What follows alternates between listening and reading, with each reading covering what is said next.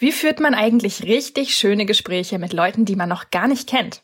Also ich fand Smalltalk früher ganz schrecklich, weil ich Angst vor der peinlichen Stille hatte, wenn keiner mehr weiß, was er nach dem Hallo eigentlich sagen soll. Wir zeigen dir in dieser Folge jede Menge schöne Gesprächseinstiege, mit denen das in Zukunft nicht mehr passiert.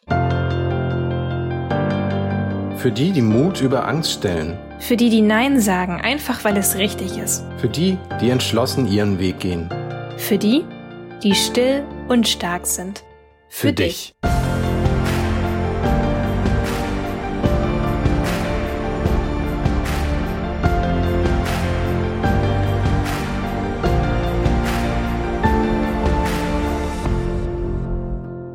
Hi, ich glaube, wir kennen uns noch nicht. Ich bin Timon. Wie heißt du? Ich bin Melina. Hi Melina, freut mich, dich kennenzulernen. Ja, so oder ähnlich kann man ein Gespräch beginnen, selbst wenn man den anderen noch nicht kennt. Und ich denke, für viele von uns ist das das größte Problem. Man entscheidet sich, irgendwo hinzugehen und danach kommt der Punkt, wo man dort ist und merkt, was mache ich jetzt hier? Abgesehen davon, wenn es vielleicht irgendwelche Vorträge gibt, dort zuzuhören, aber irgendwie möchte man doch noch ein bisschen mehr als nur anwesend sein. Und dort kommen wir auf das große Problem Smalltalk. Melina, wie ging dir das? Hast du Probleme mit Smalltalk gehabt? Total. Also dieses Hallo, ich bin Melina, das geht ja noch. Aber wie macht man dann weiter? Das fand ich immer am allerschwersten, weil ich total Angst hatte vor dieser peinlichen Stille. Ich weiß nicht, ob du das auch kennst. Man hat gesagt, hi, ich bin Melina, wer bist du? Und dann hat der andere seinen Namen gesagt und dann stockt das erstmal, weil keiner von beiden mehr weiß, wie soll er denn jetzt eigentlich weitermachen? Und dann wird's halt irgendwie komisch, ne? Und ich kenne dann zwei Situationen von mir. Entweder es herrscht peinliche Stille oder aber ich sag ganz komische Sachen auf einmal, weil ich so nervös bin und die Stille nicht ertrage. Also beides eher uncool. Oder was ich auch kenne, ist, man hat dann nur blöde Fragen im Kopf, wo man sich sagt, hey, wenn ich das jetzt als Frage gleich stelle, dann komme ich hier rüber wie ein Stalker, total bizarr halt. Aber das ist das halt, was man gerade im Kopf hat. Dafür muss man sich aber sicherlich nicht schämen. Das ist einfach eine Sache, wo man dann vielleicht auch erkennt, weißt du was, ich habe keine guten Fragen im Kopf aber das heißt ja nicht, dass ich unfähig bin. Nur weil man gerade keine passenden Fragen im Kopf hat, heißt das ja nicht, dass man unfähig ist, sondern man ist darin einfach nicht geübt. Früher bin ich auch nicht so gern auf Veranstaltungen gegangen, aber es gibt dann halt schon immer irgendwas, was mich gezogen hat. Du sagst, okay, das machst du jetzt, ist eine große Sache, aber ich will da jetzt einfach mal hin. Aber genau dann ist eben auch der Punkt, wo man sagt, im Grunde genommen, zumindest mir geht das so, gehe ich nicht dorthin, weil ich etwas hören will, weil ich Informationen brauche, denn in Zeiten des Internets kriegt man das meistens auch irgendwie online zusammen gibt auch viele Veranstaltungen, die sogar aufgezeichnet werden und dann auf YouTube bereitgestellt werden. Im Grunde genommen ist das immer eine Chance, Verbindungen zu Menschen zu bekommen, die man vielleicht online schon irgendwo getroffen hat beruflich und jetzt den persönlichen Kontakt vertiefen möchte.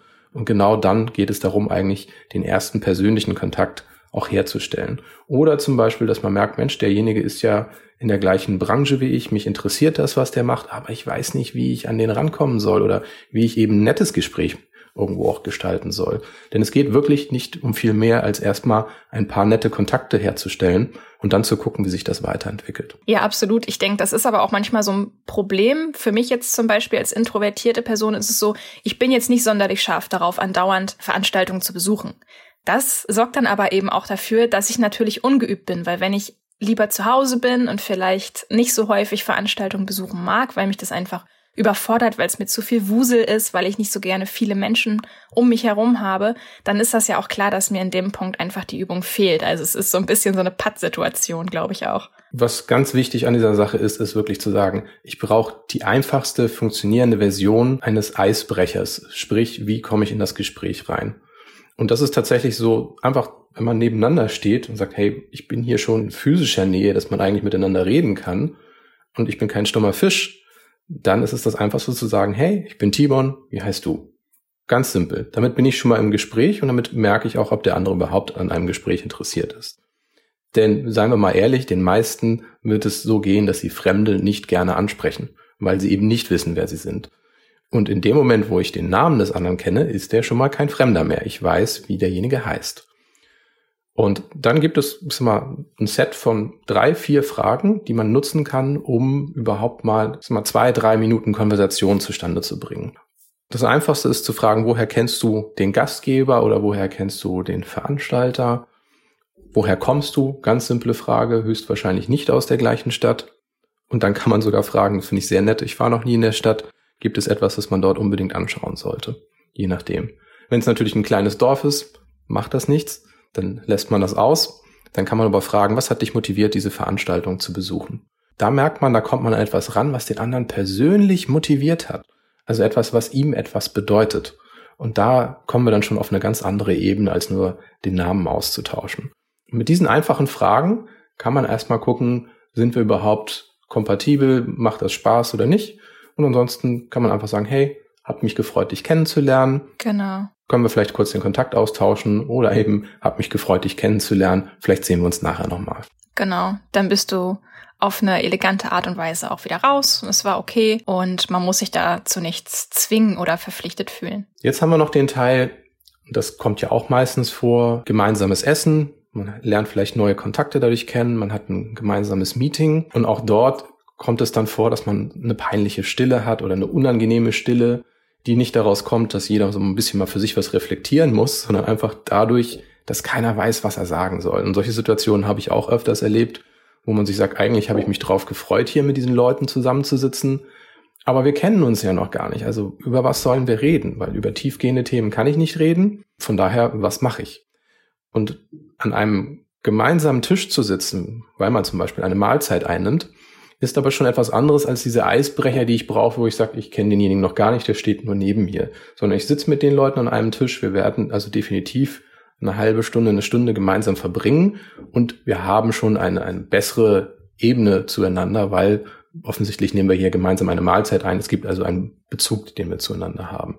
Und oftmals ist es dann ja auch so, es ist vielleicht, du sitzt mit Geschäftspartnern zusammen, mit denen du ein gemeinsames Projekt starten möchtest oder so. Aber bei solchen Essen geht es dann eben einfach auch mal nicht ums Business. Und was machst du dann? Worüber kannst du dann mit den Leuten sprechen, wenn es einfach mal entspannt sein soll und jetzt mal nicht ähm, alles geschäftlich sein soll? Und über den letzten Arztbesuch zu sprechen, der einen vielleicht beschäftigt, ist dann auch keine Lösung. Oh, schön. und um dir das leichter zu machen, haben wir einige Fragen uns rausgesucht, die wir auch beispielhaft beantworten werden, die im Rahmen eines gemeinsamen Essens zum Beispiel gestellt werden könnten. Und was ganz wichtig ist, die sind unverfänglich und die gehen nicht auf persönliche Defizite, Schwächen oder irgendetwas ein, was man jetzt offenbaren muss, was man vielleicht gerne machen würde, aber erst, wenn man sich besser kennt. Da kannst du dir jetzt ruhig auch mal einen Stift und einen Notizblock besorgen. Da sind eine Menge Fragen dabei. Vielleicht gefällt dir die eine oder andere, dann kannst du sie dir gleich notieren. Falls du gerade unterwegs bist und dafür keine Zeit hast, auch kein Problem. Du weißt ja wahrscheinlich, dass wir jede Podcast-Folge auch nochmal als Blogpost bei uns auf Vanilla Mind haben. Da kannst du alle Fragen natürlich auch nochmal nachlesen. So, die erste Frage ist ganz simpel. In dem Moment, wo du die Speisekarte in der Hand hältst, kannst du einfach fragen, kannst du mir was zu essen oder zu trinken empfehlen? Es geht gar nicht darum, jetzt eine Antwort zu bekommen, die perfekt zugeschnitten ist auf meine Bedürfnisse, weil ich, was weiß ich, nicht Veganer bin und der andere nicht, sondern es geht überhaupt darum, den Kontakt zu fördern, dass man überhaupt mal ins Reden kommt miteinander. Und das ist die erste Frage, die man stellen kann. Kommen wir zur nächsten Frage. Ich stelle das jetzt mal an Melina. Ich habe gehört, du kommst aus Lübeck. Wenn du für immer an einen Ort ziehen würdest, welcher Ort wäre es und warum? Mm, das ist eine schöne Frage, kommt man sofort ans Träumen. Also ein ganz heißer Kandidat bei mir wäre auf jeden Fall Dänemark. Ich fahre jedes Jahr nach Dänemark, weil es da einfach herrlich unaufgeregt ist. Ich liebe die Nordseeküste, auch wenn sie sehr rau ist, aber ich mag das einfach. Mich stört auch gar nicht, dass es oft regnet.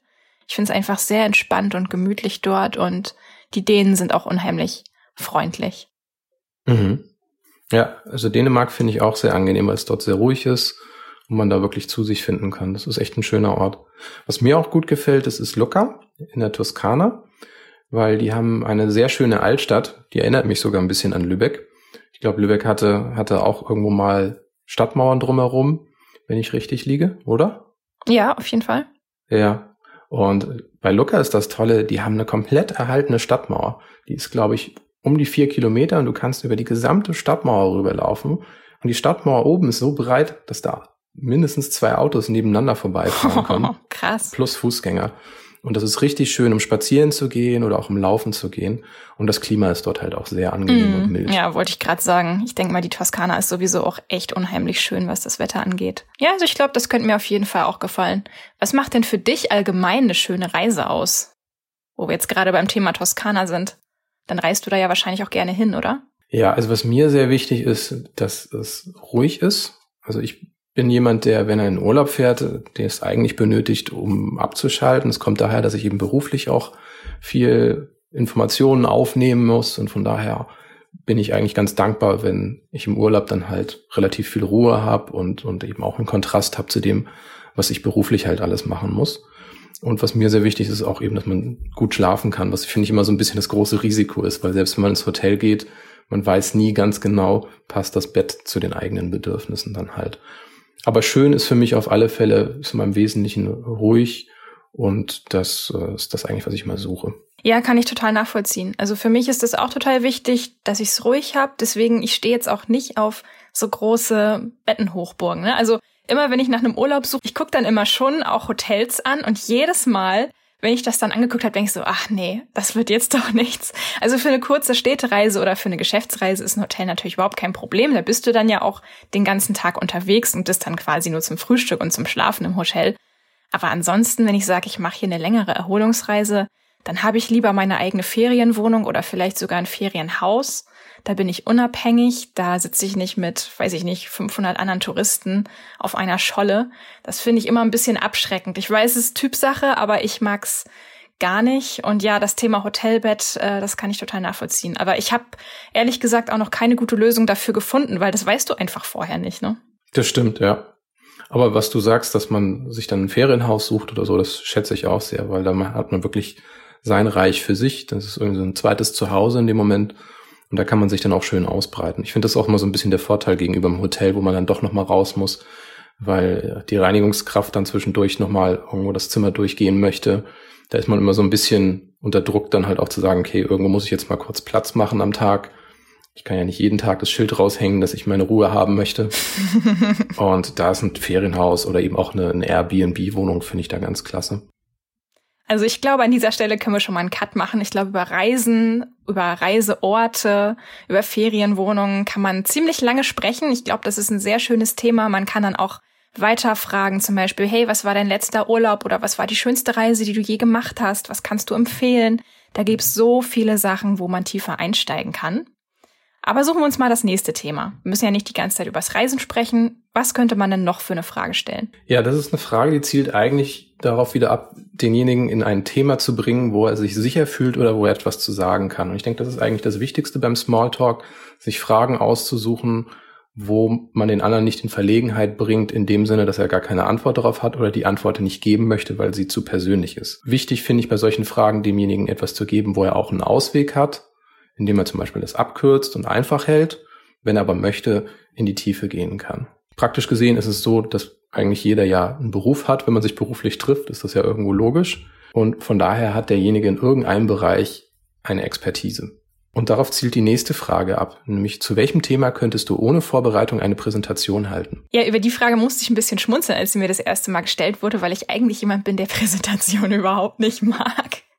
Und dann musste mir eine andere Person bei der Frage erstmal ein bisschen aushelfen und sagen, hey Melina, du kannst doch aus dem Stand ohne Probleme über das Thema Schüchternheit, soziale Ängste sprechen. Und ja, stimmt, ist mir dann auch aufgegangen. Also über das Thema Schüchternheit und soziale Ängste kann ich wirklich aus dem Stand richtig lange sprechen. Wie kann man das überwinden? Gibt es Möglichkeiten, selbstbewusster zu werden? Also das ist so ein Themenkomplex, da brenne ich auch wirklich für und ja, das funktioniert immer. Welches Thema ist es bei dir? Also ich könnte über das Thema Mindmaps sicherlich reden, wie man Informationen strukturiert, wie man dadurch auch eben eine Präsentation sogar aufbaut. Das wäre ein Thema, wo ich tatsächlich viel drüber sagen könnte. Über berufliche Themen kann ich natürlich auch was sagen, zum Thema Webentwicklung, Design. Also da gibt es sehr vieles, wo ich wirklich sehr lange drüber reden kann. Und ich denke, da merkt man eben aber auch, man kann ja auch das Publikum mit einbeziehen. Also das ist vielleicht so ein Tipp nebenbei auch für Präsentationen, sich nicht zu sagen, wie schaffe ich es, einen 30-minütigen Monolog zu halten, sondern wie schaffe ich aufbauend auf dem Unwissen des Publikums, das ja offensichtlich zu mir kommen würde, aufzubauen und denen etwas mitzugeben, was sie noch nicht wussten, wovon sie etwas haben.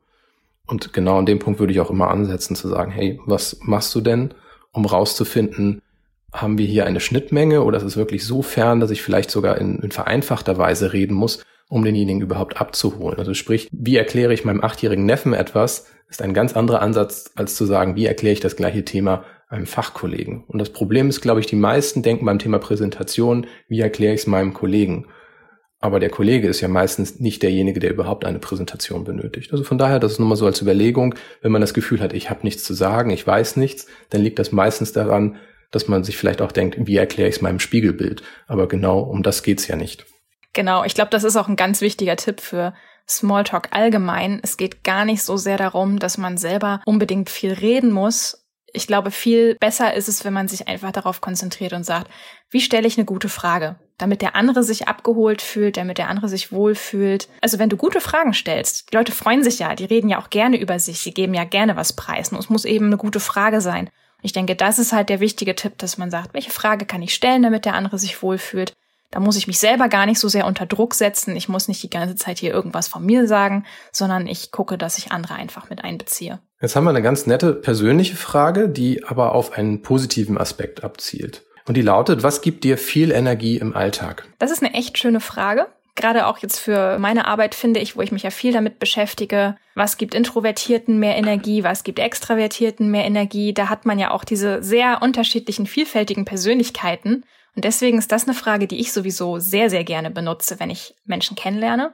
Ich selber würde die auf jeden Fall so beantworten, mh, mm, allein sein. Wenn ich viel Ruhe und Zeit für mich bekomme, dann fühle ich mich auf jeden Fall wohler. Also dann habe ich auch mehr Energie für andere. Ich brauche dann zum Beispiel am Tag mal so eine Stunde, wo ich sage, ich kann jetzt einfach mal stricken oder ich kann irgendwas anderes mit meinen Händen machen. Ich habe früher viel gezeichnet und gemalt. Gut, das mache ich jetzt nicht mehr, aber jetzt mache ich so Sachen wie Handlettering oder so ein bisschen Aquarell oder wie gesagt, Stricken habe ich jetzt gerade 2020 ganz neu für mich entdeckt im Urlaub, weil meine Mutter und meine Schwester das gemacht haben. Die haben echt coole Sachen gemacht. Deswegen dachte ich mir, hey komm, fang mal damit an und das holt einen total runter.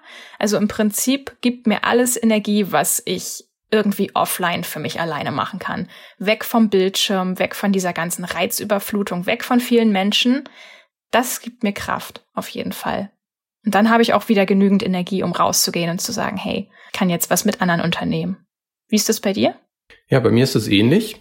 Bei mir ist es eigentlich auch so, dass ich das Gefühl erst habe von Entspannung oder Energie zu sammeln, in dem Moment, wo ich das Gefühl habe, unlimitiert Zeit zu haben. Und natürlich nicht im absoluten Sinne, aber zum Beispiel, dass man wirklich sagt, hey, weißt du was, ich habe morgen einen Tag, der ist völlig ungeplant, niemand will etwas von mir und ich kann einfach den Tag einfach so laufen lassen, wie es meinen Interessen und meinen Bedürfnissen gerade entspricht.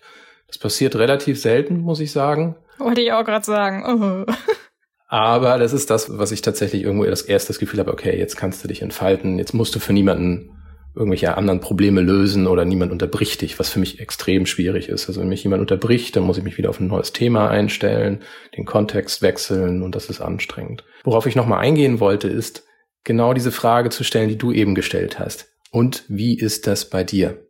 Denn das ist das Entscheidende eigentlich auch, um erstens Interesse an dem Gegenüber zu zeigen und vor allem, damit das Gespräch auch in Gange bleibt. Weil oft ist es ja so, dass man sagt, hey, weißt du was, ich habe jetzt alles gesagt, was ich sagen wollte. Ich weiß aber nicht, was die nächste Frage sein könnte.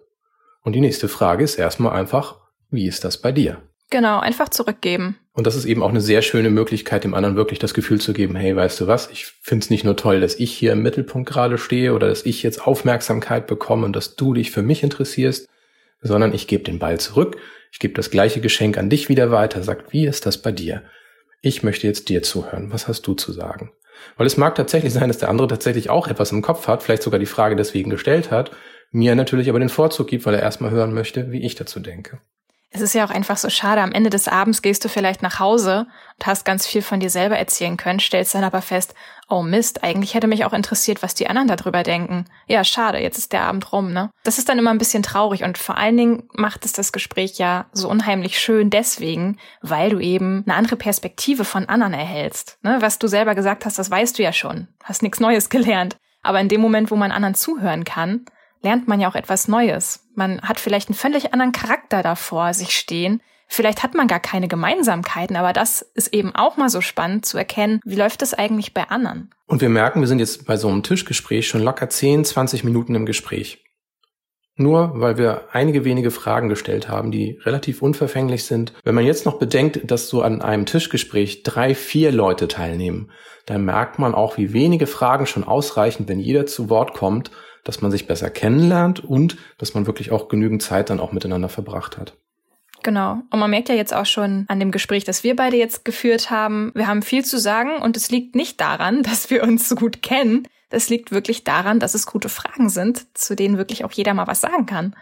So, jetzt haben wir schon eine Menge geredet. Gibt es vielleicht noch ein paar andere Fragen, die man sich vielleicht notieren kann, die auch immer ganz gut funktionieren? Oder wenn man schon mitten im Gespräch ist, was würdest du da sagen? Ja, es gibt eine sehr nette Frage.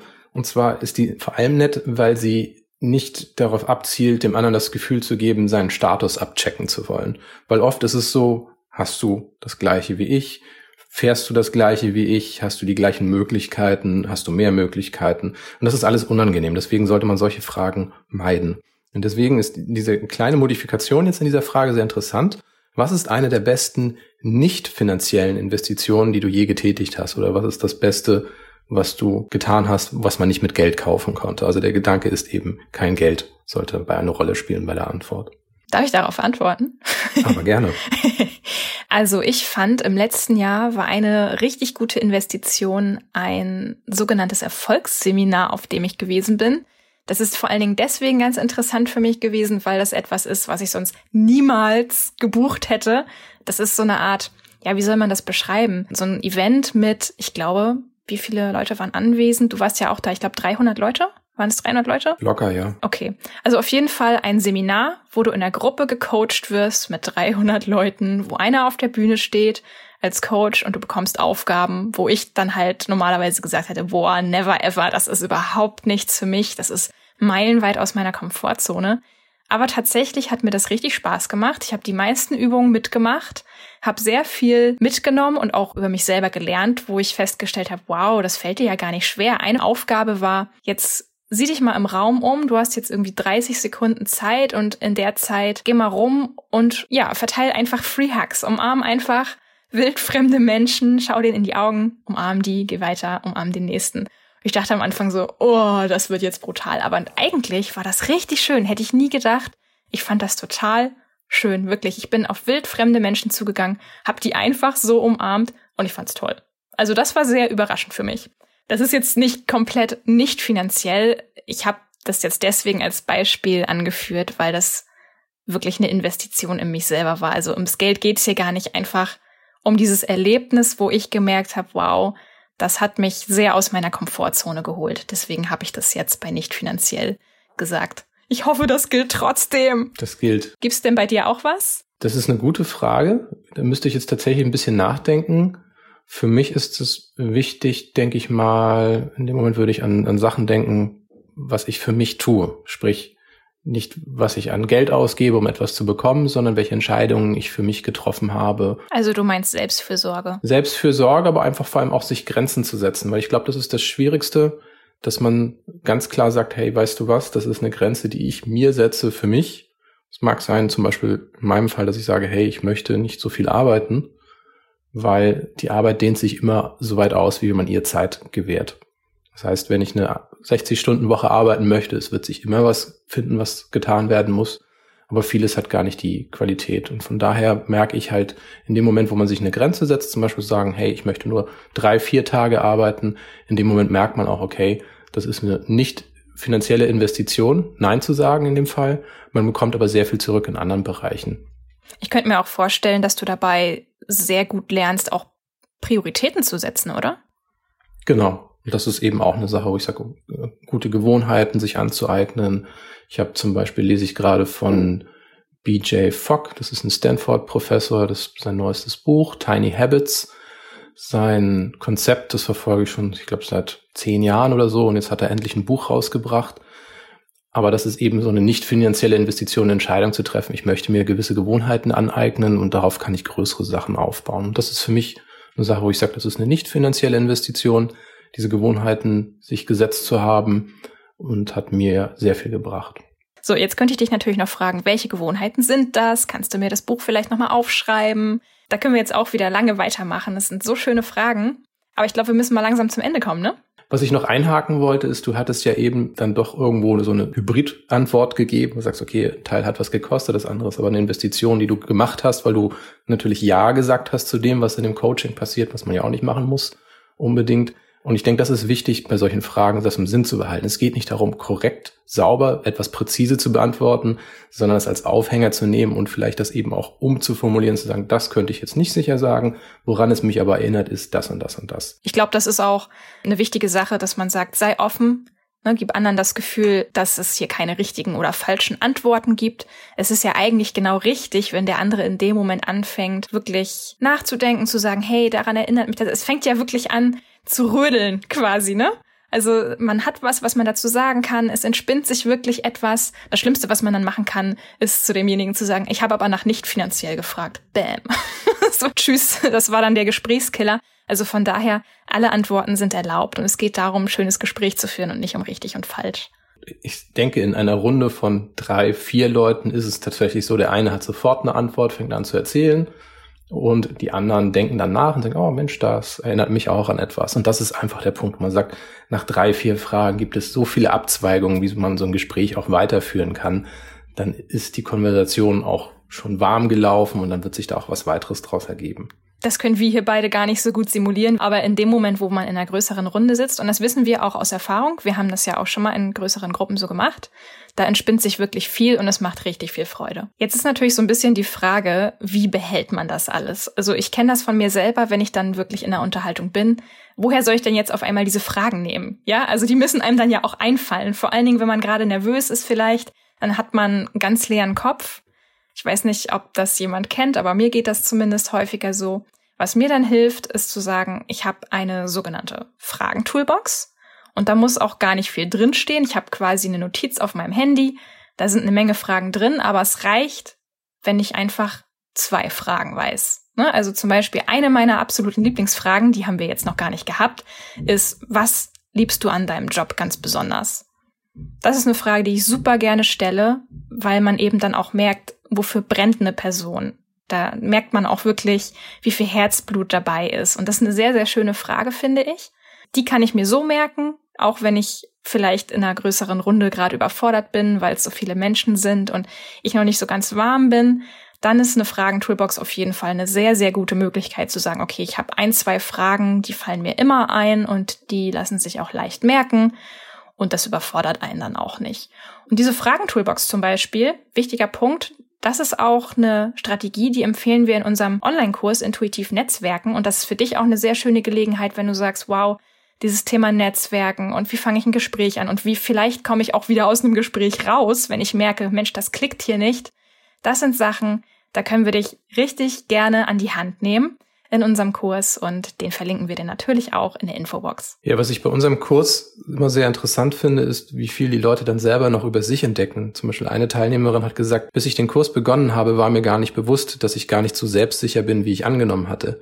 Jetzt fühle ich mich selbstsicherer, weil ich weiß, was ich in konkreten Situationen tun kann. Und das ist einfach so ein Punkt, woran man merkt, dieser Kurs, der geht auf viele Aspekte ein, die man einfach im beruflichen Umfeld braucht. Jetzt ist es aber so, ich denke mal, diese Fragen, die machen natürlich auch Spaß, wenn man einfach mal privat zusammen ist oder mit, mit Freunden einfach mal was anderes machen möchte als Fernsehen gucken. Und das Interessante ist, es gibt noch einen ganzen Satz an Fragen, die sehr gut für ein privates Umfeld auch geeignet sind. Und das ist aus dem Spiel Sondermoment, was wir auch sehr gerne spielen, wenn wir mit Freunden zusammen sind. Und dort hat man dann 48 Fragen, die man in der Runde, jeder darf dann eine Frage stellen, auch beantwortet. Dann gibt's Gruppenfragen zum Beispiel, wo dann jeder was zu sagen darf oder derjenige, der die Karte gezogen hat, soll dann die Frage nur beantworten und die anderen hören dann zu. Und das ist eben auch eine schöne Möglichkeit, eben mal aus eingefahrenen Bahnen auch rauszukommen und mal über Sachen zu reden, woran man vielleicht gar nicht gedacht hat. Also ich liebe, liebe, liebe dieses Spiel wirklich. Ich habe das letztes Jahr kennengelernt. Ich glaube, das war über Instagram oder so. Da gab es ein kleines Gewinnspiel und ich hatte das Spiel halt gewonnen. Lucky me.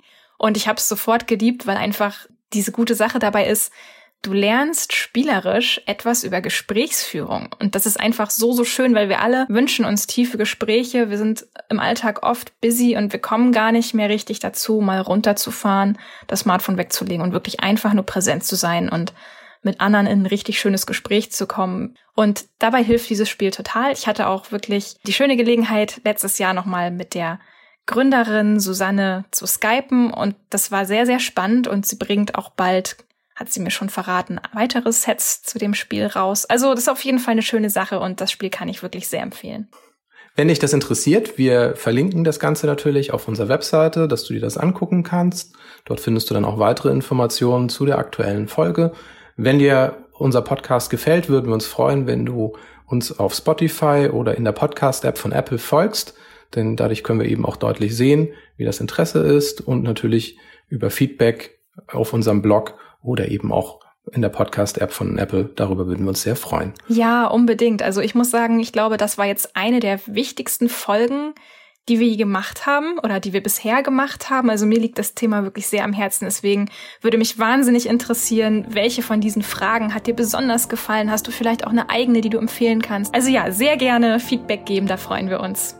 Und dann bleibt uns nur noch zu sagen, ja, bis in zwei Wochen, wenn die nächste Folge kommt.